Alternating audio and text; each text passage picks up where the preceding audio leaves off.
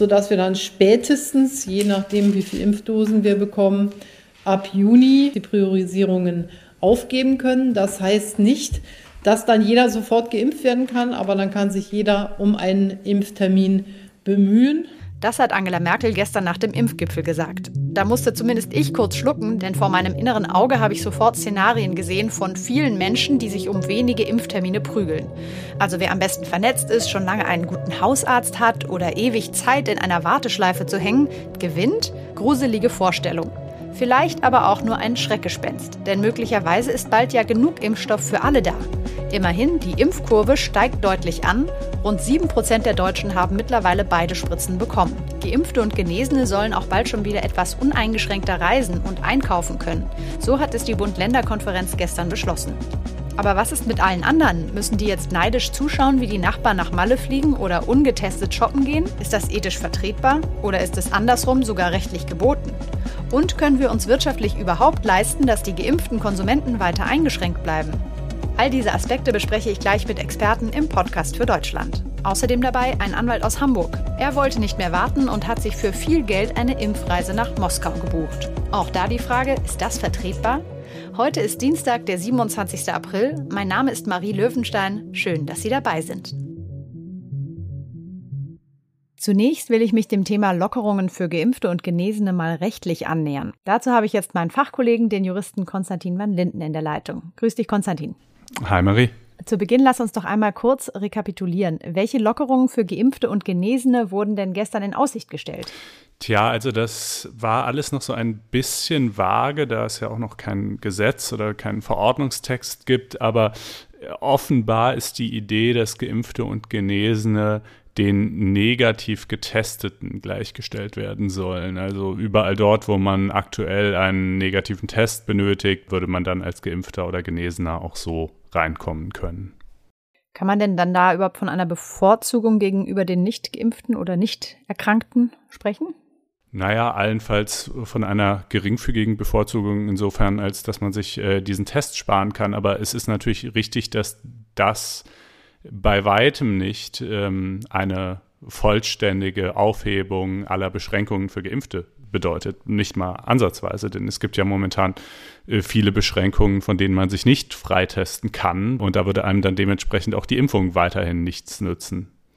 Es wurde ja von der Politik in den vergangenen Monaten öfter betont, es werde erst dann Lockerungen für Geimpfte geben, wenn alle ein Impfangebot erhalten haben. Davon sind wir ja trotz steigender Impfzahlen noch weit entfernt. Was meinst du, welche rechtlichen Befürchtungen haben da jetzt vielleicht auch überwogen? Gibt es die Angst, dass sich Leute einklagen, ihre Rechte zurückklagen? Insoweit man hier eine rechtliche Argumentation aufmachen würde, die wird ja unisono von fast allen Verfassungsjuristen so vertreten, müsste man sagen, äh, natürlich geht es nicht an, dass äh, für Geimpfte weiterhin dieselben äh, Beschränkungen gelten wie für Ungeimpfte. Auch das Robert-Koch-Institut, ähm, er hat ja bestätigt, dass das Risiko, das von Geimpften noch ausgeht, ebenso gering ist, dass es, man es nicht mehr großartig berücksichtigen müsse. Äh, und äh, mir scheint es im Gegenteil so zu sein, dass die äh, Regierung an ihrer Linie festhält, dass es äh, für Geimpfte keinerlei äh, Lockerungen geben soll, bevor nicht alle ein Impfangebot haben oder allenfalls ganz minimale Lockerungen. Äh, wie gesagt, das gestern, wenn das so in die Tat umgesetzt werden sollte, das wären nur ganz minimale Lockerungen und außerdem gibt es noch keinen Text, es gibt keinen Zeitplan, es wird vermutlich noch viele Wochen dauern, bis da irgendwas kommt. Ähm, also nein, ich würde sagen, die Politik hält äh, im Wesentlichen an ihrer Linie fest. Das heißt, da steht ja dann aber auch verfassungsrechtlich auf sehr wackeligen Füßen und könnte möglicherweise noch gekippt werden, dass es noch mehr Lockerungen gibt für Menschen, die geimpft sind oder eben Antikörper nachweisen können.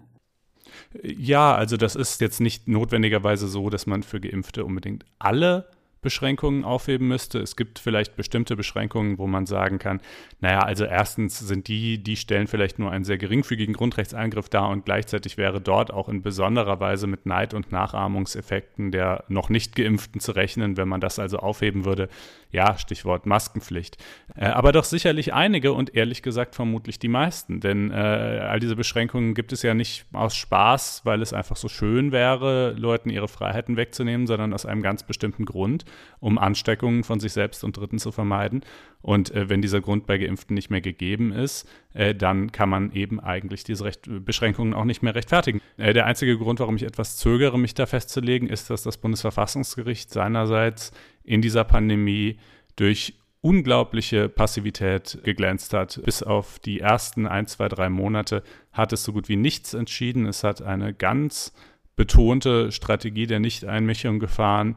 Es sieht also hier seine Rolle offensichtlich äh, darin, wenn überhaupt dann wirklich nur absolut minimal invasiv äh, einzuschreiten. In der Sache würde ich allerdings in der Tat sagen, es ist klar verfassungswidrig, wenn für Geimpfte dieselben Beschränkungen gelten wie für Ungeimpfte.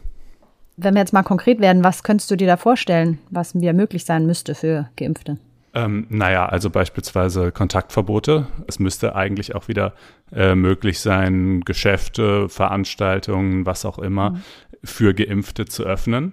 Es gibt ja diesen einen Fall in einem äh, Altersheim in äh, Lörrach, äh, wo das erfolgreich erstritten wurde vor dem Verwaltungsgericht. Sozusagen der Betreiber dieses Wohnheims wollte dann die Kantine wieder öffnen, um den gemeinsames Essen zu ermöglichen. Und die waren alle geimpft und das Personal ebenfalls. Mhm. Und selbst das ist dann am Ende geglückt, ja, aber nach monatelangem, wirklich monatelangem, hochengagiertem Rechtsstreit. Es ist der eine mir bekannte Fall, in dem tatsächlich mal dann am Ende ein Vergleich stand, der besagte, ja, weil hier alle Beteiligten geimpft sind. Das ist jetzt leider bei weitem nicht gerade so, dass diese Ratio jetzt irgendwie durchgesetzt hätte anderswo. Bei solchen Grundrechtsthemen ist es ja meistens eine Abwägung zwischen unterschiedlichen Grundrechten und man könnte ja auch argumentieren, ich als jemand, der noch kein Impfangebot erhalten hat, ich gebe im Grunde mein Recht auf körperliche Unversehrtheit auf, indem ich äh, bei anderen bei der Impfung den Vortritt lasse, dann sollen die halt auch auf ein paar von ihren Grundrechten verzichten, damit es nicht ungerecht ist. Ja, das könnte man vielleicht so argumentieren, aber ich würde sagen, dass das eine sehr seltsame Vorstellung von Gerechtigkeit oder von Solidarität äh, zum Ausdruck bringen würde. Denn mhm. äh, dem Gewinn der einen steht ja kein Verlust der anderen gegenüber. Anders gesagt, äh, weil jemand, der geimpft ist, äh, jetzt sinnloserweise weiterhin zu Hause hocken muss, äh, geht es dir ja auch nicht besser. Also ich verliere ja nichts dadurch, dass jemand anderes shoppen oder nach Mallorca fliegen kann. Äh, genau, und äh, eigentlich darf man die Frage überhaupt nicht in dieser vergleichenden Weise stellen. Also darf irgendjemand anderes was, was ich nicht darf? Die bessere Art, sich dem zu nähern, ist einfach die Frage, gibt es einen Grund, warum der Staat mir etwas verbieten darf? Ja, wir soll, dürfen nicht den Blick verlieren, dass das alles, was wir hier momentan erleben, auch wenn wir es jetzt schon seit einer ganzen Weile erleben, die Ausnahme und nicht der Normalfall ist.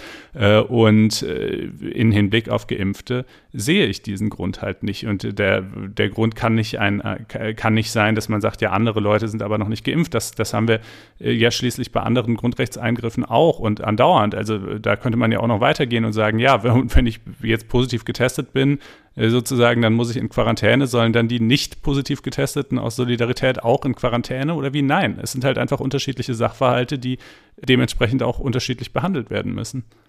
Ja, ich fürchte, es ist für die Politik immer eine schwierige Abwägung zwischen, wie kann man die Leute dazu anhalten, das zu tun, was vielleicht den gesellschaftlichen Frieden noch weiter wahrt auch und dem, was eben auch rechtlich geboten ist. Ja, wobei das natürlich eine These ist, dass der gesellschaftliche Frieden dadurch tatsächlich äh, so sehr ins Ungleichgewicht geraten würde, wenn es gewisse Lockerungen für Geimpfte gäbe. Ich weiß gar nicht, ob das so ist. Man könnte ja genauso gut umgekehrt argumentieren, dass es dem gesellschaftlichen Frieden schadet, wenn Geimpfte die doppelte Frustration erleben. Erstens weiterhin all die Einschränkungen zu haben, was ja sowieso schon mal generell für niemanden schön ist. Und zweitens auch noch dabei die Irrationalität ertragen zu müssen, dass diese Einschränkungen für sie keinen Sinn ergeben. Ähm, auch das könnte ja den gesellschaftlichen Frieden belasten, aber offensichtlich äh, hält die Gesellschaft das in diese Richtung aus und ich persönlich bin doch hoffnungsvoll, dass sie es auch aushalten würde, äh, wenn man hier eine andere Politik verfolgen würde. Konstantin, vielen Dank für das Gespräch. Gern, Marie. Rechtlich gesehen wären also noch mehr Lockerungen drin, sagt mein Kollege Konstantin van Linden. Das nächste, was ich mich gefragt habe, ist, ist es nicht eigentlich wichtig für die Wirtschaft, dass diejenigen, die schon geimpft sind, jetzt wieder konsumieren? Dafür bin ich jetzt mit Hubertus Barth, Geschäftsführer des Instituts der deutschen Wirtschaft in Köln, verbunden. Guten Tag, Herr Barth. Hallo, Frau Löwenstein. Wir haben gehört, es soll für Geimpfte und Genesene gewisse Privilegien geben, dass sie wieder leichter einkaufen können, dass sie wieder leichter reisen können. Was würde das denn für die Wirtschaft bedeuten, wenn diese Leute wieder konsumieren dürfen? Das hängt natürlich sehr davon ab, wie das dann wirklich ausgestaltet wird. Wenn Impfen erstmal nur bedeutet, dass man keinen Selbsttest mehr vorzeigen muss oder keinen Schnelltest mehr vorweisen muss, dann ändert sich erstmal gar nicht so viel. Wenn es bedeutet, dass man zwar einkaufen darf, aber die Geschäfte weiter zu haben müssen, dann bringt das den Unternehmen auch nichts. Also wir brauchen dann Maßnahmen auch der Öffnung, die zumindest für Geimpfte mit gelten. Und das wäre dann ein Schritt wieder in die Normalität, wo das Geschäft dann langsam wieder anlaufen kann und man vielleicht endlich zum Sommer hinaus aus dieser ständigen Schließungsphase heraus kann. Wie könnte sich das denn konjunkturell auswirken? Wir haben ja im letzten Jahr eine große Menge an Konsum, der ausgefallen ist. Die Leute sind äh, nicht in Urlaub gefahren, haben weniger ausgegeben, haben viel Geld gespart und das wartet darauf, dass das dieses Jahr dann ausgegeben wird. Und wenn wir früher sind mit Impfen, wenn wir schneller sind mit Öffnungen, dann haben wir auch die Chance, dass im zweiten Quartal es langsam beginnt, hier konjunkturell wieder aufwärts zu gehen. Sonst verschiebt sich das auf nach der Sommerpause. Welche Maßnahmen von denen, die jetzt angekündigt wurden oder von denen, die vielleicht auch noch möglich wären, würden Sie denn sagen, wären besonders geeignet, um die Wirtschaft anzukurbeln? Wichtig ist, dass man auch für die Unternehmen eine klare Öffnungsperspektive mitschafft. Dass man nicht nur sagt, diejenigen, die geimpft sind, äh, sind genauso zu stellen wie diejenigen, die einen Schnelltest haben, weil das ist für die Unternehmen quasi der, der Status quo. Also wenn man da wirklich etwas voranbringen will, wenn man da mehr Dynamik haben will, dann muss man hier auch klare, auch an der Inzidenz festgemachte Öffnungsschritte vorsehen. Und welche Branche könnte besonders hilfreich sein? Also was beflügelt unsere Wirtschaft am meisten? Was grundsätzlich ein Problem ist, ist, dass der Handel ähm, zu ist. Wenn nicht gehandelt werden kann, dann leidet darunter über kurz oder lang auch die Produktion. Und je schneller man bei Sonnenschein dann auch in die Stadt kann, desto eher ist die Chance, dass sich der Handel in den Innenstädten dann auch wieder erholen kann. Das wäre, glaube ich, ein guter erster Schritt. Das andere ist alles, was mit Gastronomie zu tun hat, was mit ähm, lokalem Tourismus oder Veranstaltungen auch mit zu tun hat, die den ganzen Winter über überhaupt kein Geschäft hatten und ähm, deshalb darben. Da hilft es, wenn auch erstmal nur, nur Einzelne, aber dann immer mehr Geimpfte diese Angebote wieder wahrnehmen könnten. Und das würde dann auch einen, einen ersten konjunkturellen Impuls bringen. Manche sagen ja aber, es ist nur solidarisch, wenn sich alle einschränken, bis auch alle geimpft sind. Aber könnten wir uns so ein Vorgehen denn wirtschaftlich überhaupt leisten? Bis alle geimpft sind, das ist natürlich irgendwie ewig, weil es wird Leute geben, die nicht geimpft werden wollen. Und man kann nicht auf den allerletzten warten. Im Gegenteil, wir müssen gucken, dass wir da Freiräume schaffen, wo immer das möglich ist. Und wir sprechen ja auch nicht davon, dass Privilegien vergeben werden, sondern wir sprechen davon, dass Grundrechte bisher eingeschränkt sind. Und wo das nicht mehr nötig und zwingend ist, dann muss das auch aufgegeben werden. Herr Dr. Wart, vielen Dank für Ihre Einschätzung. Sehr gerne. Der Tourismus ist wahrscheinlich eine der Branchen, die davon besonders profitieren könnte, wenn Geimpfte sich wieder freier bewegen dürfen. Denn ohne die ganzen Tests, Quarantäne vor und nach der Einreise und vor allem die Angst, sich anzustecken, werden sicher viele Deutsche bald wieder in den Flieger steigen. Manch einer macht es auch gleich andersrum, verbindet das Angenehme mit dem Nützlichen und lässt sich im Ausland eine Spritze verpassen. Zum Beispiel in Russland, wo die Regierung ihren teils umstrittenen Impfstoff Sputnik 5 auch an Ausländer verteilt. Solche Impfreisen aus Deutschland bieten mehrere Reiseunternehmen an. Jetzt ist es soweit. Die ersten Impfreiseangebote sind endlich auf dem Markt.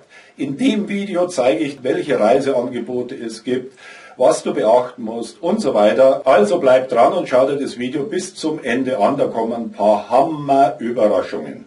So wirbt der deutsche Ableger eines norwegischen Reiseunternehmens bei YouTube für seine, Achtung Wortspiel, Spritztouren nach Moskau. Entweder man fliegt zweimal drei Tage nach Moskau für rund 2000 Euro oder man macht gleich eine 23-tägige, so beworbene Gesundheitsreise mit zwei Impfungen inklusive. Ich bin jetzt mit dem Hamburger Anwalt Heinz-Gerd Pinkernell verbunden, der Teil der ersten Impfreisegruppe war. Hallo, Herr Pinkernell. Hallo, Frau Löwenstein. Können Sie uns vielleicht erst einmal beschreiben, wie sind Sie denn auf die Idee gekommen, nach Russland zu reisen und sich dort impfen zu lassen? Das ist den meisten Deutschen als Idee wahrscheinlich jetzt eher fremd im Moment. Meine Frau ist gebürtige Russin, ist russische Staatsbürgerin auch nach wie vor.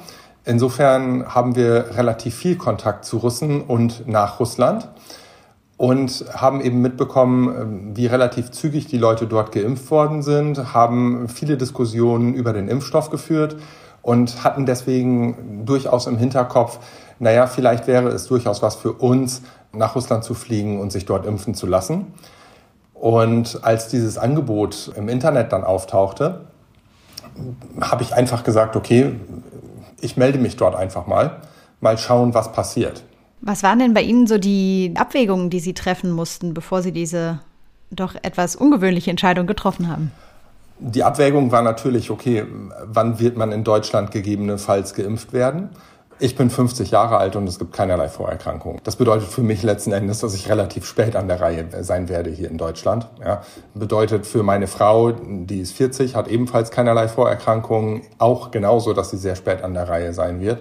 Und als dann die Lancet-Studie entsprechend auch veröffentlicht worden ist, beziehungsweise die Studie in der Lancet veröffentlicht worden ist, also die Daten über den Impfstoff Sputnik V, ähm, war für uns relativ klar, das ist ein Impfstoff, den man gut nehmen kann. Und wie ging das dann weiter? Also Sie haben das alles im Internet gebucht und wie kann man sich dann die konkrete Reise vorstellen? Also die konkrete Reise war relativ simpel, klassisch zum Flughafen in den Flieger und ab nach Moskau. In Moskau ganz regulär zum Hotel hin. Am nächsten Tag gibt es den Impftermin und danach kann man die Freiheiten, die aktuell in Moskau bestehen, noch ein bisschen genießen. Das hört sich jetzt erstmal relativ simpel an. Tatsächlich sind wir am Flughafen von einer Medienhorde regelrecht in Empfang genommen worden. Sowohl äh, mehrere russische TV-Sender, mehrere deutsche TV-Sender waren da. Dürfte aber dem geschuldet sein, dass das halt der erste Trip war. Mhm. Sie haben es jetzt gerade schon gesagt, da waren dann auch russische Fernsehteams. Hat man dann nicht vielleicht auch ein bisschen die Sorge, dass man da der russischen Propaganda dient?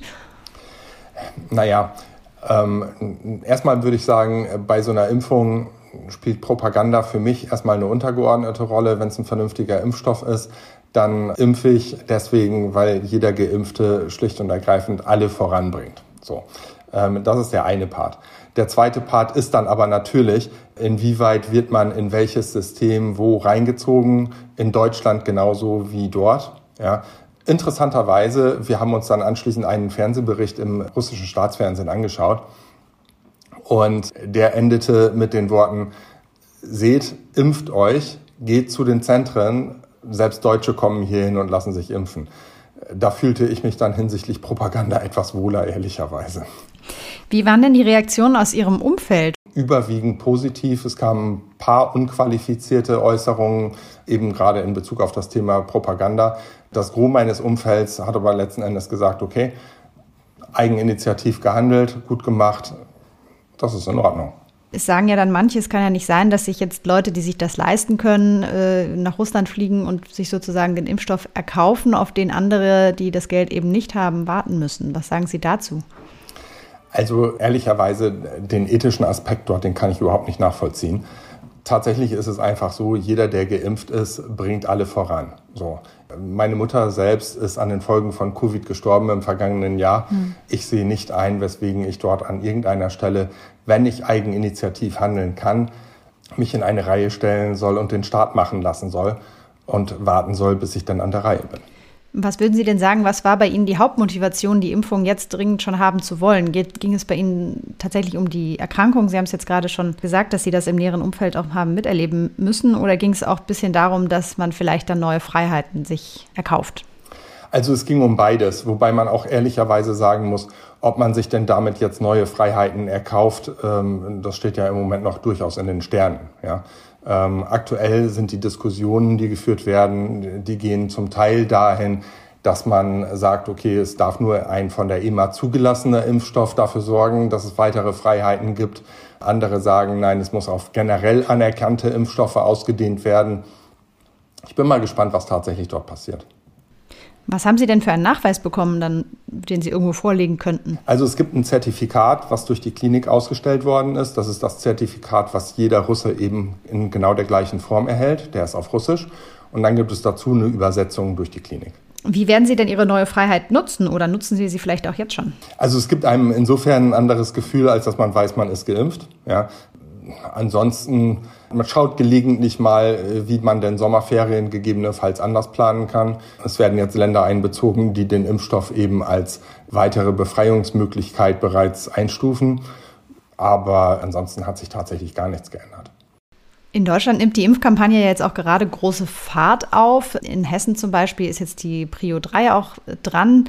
Da müssten Sie als Anwalt ja eigentlich auch drunter fallen. Würden Sie dann, wenn Sie jetzt hier eh bald dran wären, Ihr Investment bereuen? Nee, erstens würde ich das nicht bereuen, weil ich durchaus nach wie vor der Meinung bin, je eher, je besser. Jeder Tag bringt's dort. Zum Zweiten, unter Prio 3 fällt man als Anwalt eigentlich, zumindest nach Meinung der Kammern, nicht. Die Kammern haben explizit dazu aufgerufen, hier keinerlei entsprechende Anträge oder ähnliches zu stellen. Das heißt, das ist dann auch Auslegungssache am Ende. Das ist absolute Auslegungssache. Herr Binganell, vielen Dank für das Gespräch. Sehr gerne. Vielen Dank Ihnen. Mein Interviewgast eben hat für sich eine gute Begründung gefunden, warum die Impfreise nach Russland ethisch vertretbar ist. Ich spreche jetzt mit Dr. Christiane Wopen, der Vorsitzenden des Europäischen Ethikrates. Hallo.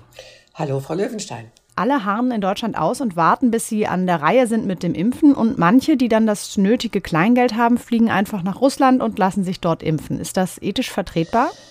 Man muss natürlich unterscheiden zwischen der Sicht des Einzelnen und der allgemeinen Sicht. Ich nehme das jetzt von der strategischen Perspektive. Und da wäre es gut, wenn diese Impfstoffe, also der Mechanismus der Verteilung nicht auf der individuellen Ebene entschieden würde, sondern auf der strategischen Ebene. Das heißt, wenn es einen weltweiten Mechanismus gibt, die Impfstoffe gerecht zu verteilen. Und wenn da jetzt die ganzen Öffnungen drin sind, in denen Einzelne sich Vorteile verschaffen, dann entspricht das natürlich nicht einem wirklich überlegten und nach Kriterien sortierten internationalen Vorgehen. In dem Fall ist es ja auch so, 2000 Euro kostet so eine Impfreise nach Russland. Das kann sich natürlich nicht jeder leisten. Inwiefern hat denn diese ganze Impfdiskussion auch eine Klassenkomponente? Die ganze Impfdiskussion greift etwas auf, das wir seit Anfang der Pandemie beobachten können, dass nämlich eine Pandemie immer auch eine soziale Frage ist. Wir sehen ja erhebliche soziale Ungleichheiten in der Pandemie. Nehmen Sie nur die Verteilung der Inzidenzen in der Stadt Köln, wo sie von 0 bis über 500 reicht in den einzelnen Stadtteilen. Und diejenigen, die sozial benachteiligt sind, werden sowohl durch die Pandemie in medizinischer Hinsicht als auch in den psychosozialen Folgen im Hinblick auf die Maßnahmen der Pandemiebekämpfung nochmal in besonderer Härte getroffen und damit verschärft sich soziale Ungleichheit, nicht nur innerhalb einer Stadt oder innerhalb eines Landes, sondern auch weltweit. Welche Gefahren sehen Sie denn da auch, was das Impfen angeht? Also ich habe schon den Eindruck, wenn man sich jetzt umhört im Bekanntenkreis, wer da schon geimpft ist, dass es auch manchmal daran gelegen hat, dass man vielleicht die besseren Connections hatte, also einen Arzt irgendwie kannte, der einen dann angerufen hat, wenn eine Dose über war oder einfach überhaupt einen Hausarzt hatte, was ja nicht jeder hat und vielleicht das auch Leute sind, die bessere Sprachkenntnisse haben, keinen äh, Flucht- oder Migrationshintergrund und sich deswegen auch gut informieren können über die Frage, wann sie dran sind mit dem Impfen.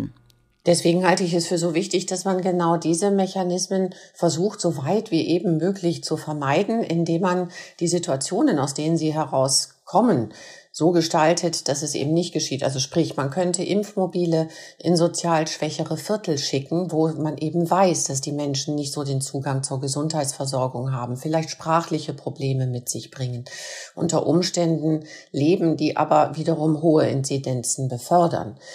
Und man könnte auch digitale Nachrückerlisten in den Impfzentren vorhalten, wie es, denke ich, in Potsdam geschieht, wo Menschen bei übrig bleibenden Impfdosen benachrichtigt werden, die aber eigentlich noch zu den entsprechenden Priorisierungsgruppen gehören.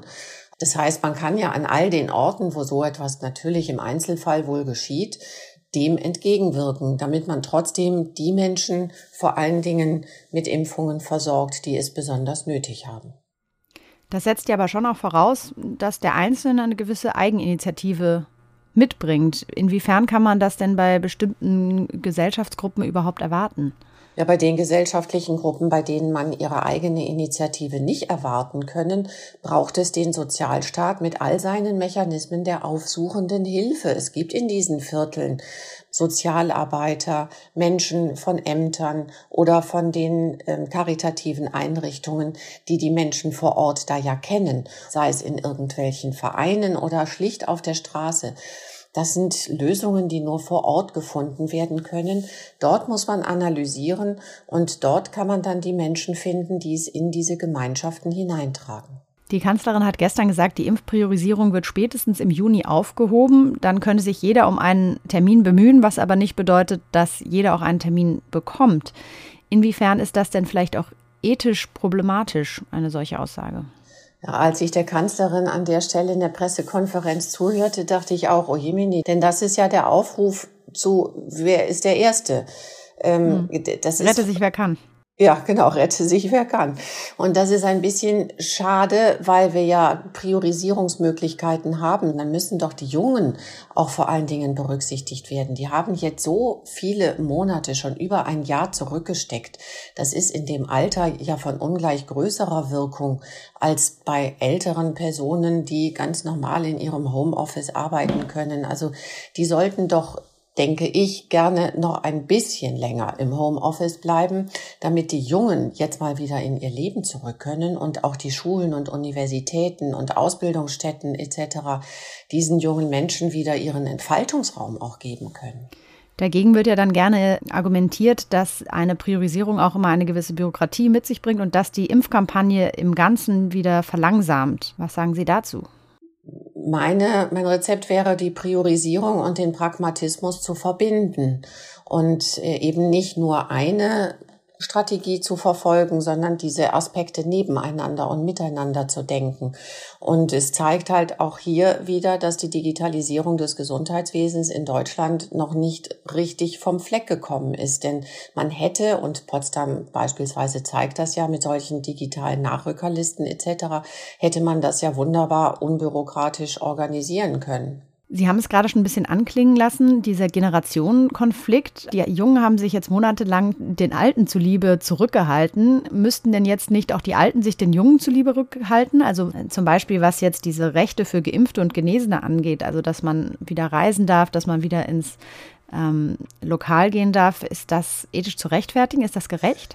Es gibt ja jetzt die Möglichkeiten, jedermann tatsächlich den Zugang zu bestimmten Dingen zu erlauben, wenn, und das möchte ich wirklich ausdrücklich betonen, die Inzidenzen das überhaupt erlauben.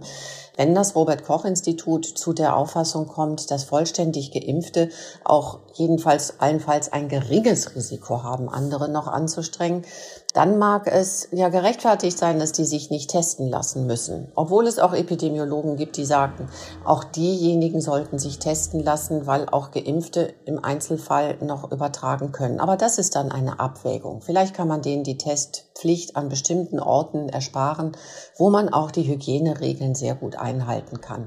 Mhm. Bin ich denn vielleicht ethisch sogar eher verpflichtet, mich für diejenigen zu freuen, die wieder Freiheiten haben? Das wäre jedenfalls eine sehr schöne und solidarische Haltung, denn es ist ja absehbar, dass in den nächsten Wochen, Monaten jeder ein Impfangebot haben kann, der das haben möchte. Und insofern wäre es für einige, jedenfalls die sozial ohnehin schon Bevorteilten, sicherlich angeraten, sich einfach mit denen zu freuen, die auch etwas schneller wieder mehr Freiheiten genießen können. Schauen wir an der Stelle vielleicht mal ins Ausland und damit auch ein bisschen in die Zukunft. In Israel gibt es schon einen sogenannten grünen Pass, also ein Dokument, das Geimpften und Genesenen wieder Rechte zurückgibt, zum Beispiel beim Einkaufen, beim Besuch von Veranstaltungen, bei Reisen und so weiter. Dieser Pass wurde eingeführt, als 40 Prozent der Bevölkerung schon geimpft waren. Zur Erinnerung, hier sind es etwa 7 Prozent. Das war Mitte Februar, hat mir unser Korrespondent in Israel Jochen Starnke in einer Sprachnachricht erzählt. In Israel gilt der grüne Pass seit dem 21. Februar. Das war ungefähr zwei Monate nach dem Beginn der Impfkampagne schon. Die ging hier ja Ende Dezember los und dann, dann ja auch sehr schnell voran. Und diese Berechtigung zur Impfung hatten zu dem Zeitpunkt alle Israelis ab 16. Das heißt also, dass die Regierung den grünen Pass erst dann eingeführt hat, als bei den Erwachsenen hier die Altersgrenze der Impfung gefallen ist. Da lagen also Impfstoffe schon bereit für alle Israelis. Das heißt, jeder, der wollte, konnte sich impfen lassen und dann bald auch den grünen Pass kriegen. Und Neiddebatten kamen da dann eigentlich nicht auf. Also wenn ein großer Prozentsatz der Bevölkerung geimpft ist und es genug Impfstoff für alle anderen gibt, kommt keine Neiddebatte auf, selbst wenn für Geimpfte gelockert wird. Darauf lässt das israelische Beispiel ja hoffen. Frau Dr. Wopen, können Sie sich ein solches Szenario auch für Deutschland in nächster Zukunft vorstellen? Es wäre wünschenswert. Wir hören ja immer wieder mal gute Nachrichten, dass doch wieder mehr Lieferungen irgendwo möglich sind, dass es jetzt auch bald in die Fläche geht und mehr Ärzte mehr Impfdosen bekommen, um eben schnell die Menschen durchimpfen zu können. Wir können nur hoffen, dass es wirklich ausreichend viele Menschen sind, die sich impfen lassen. Dafür muss, glaube ich, noch viel geworben werden. Denn bevor eine Herdenimmunität besteht, müssen doch sehr, sehr viele Menschen geimpft werden. Und es wäre schön, wenn sich sich alle Menschen dem anschließen würden und wir jetzt nochmal in einem solidarischen Akt auch tatsächlich diese Über Übergangsphase so gestalten, dass wir nicht in kleinliche Neiddebatten gehen. Frau Dr. Bopen, vielen Dank für das Gespräch. Vielen Dank Ihnen, Frau Löwenstein. Ja, das ist wahrscheinlich die Preisfrage der nächsten Monate. Wie kriegen wir diese Übergangsphase hin, in der wir im Grunde in einer Art Zweiklassengesellschaft leben? Auf der einen Seite die Geimpften, die ihre Freiheiten verfassungsrechtlich gesehen zu Recht wiederhaben wollen, und denen, die noch möglicherweise neidisch auf ihre Impfung warten müssen. Die gestern angekündigten Erleichterungen für Geimpfte und Genesene sind auf jeden Fall noch nicht der große Wurf. Weder rechtlich noch für die Wirtschaft, die nur bei noch entschlosseneren Öffnungen wieder angekurbelt würde. Und ethisch gesehen, ja, da bleibt auch, wenn wir es langsam alle nicht mehr hören können, nur der Ruf nach Solidarität. Und die kann in den nächsten Wochen so aussehen, dass man sich versucht, für diejenigen zu freuen, die bald wieder etwas freier leben können. Und vielleicht hoffen wir ja auch zu Recht, und es ist bald so viel Impfstoff da, dass diese Übergangsphase nicht mehr ganz so lange dauert. Ich wünsche Ihnen auf jeden Fall alles Gute und freue mich aufs nächste Mal hier beim Podcast für Deutschland.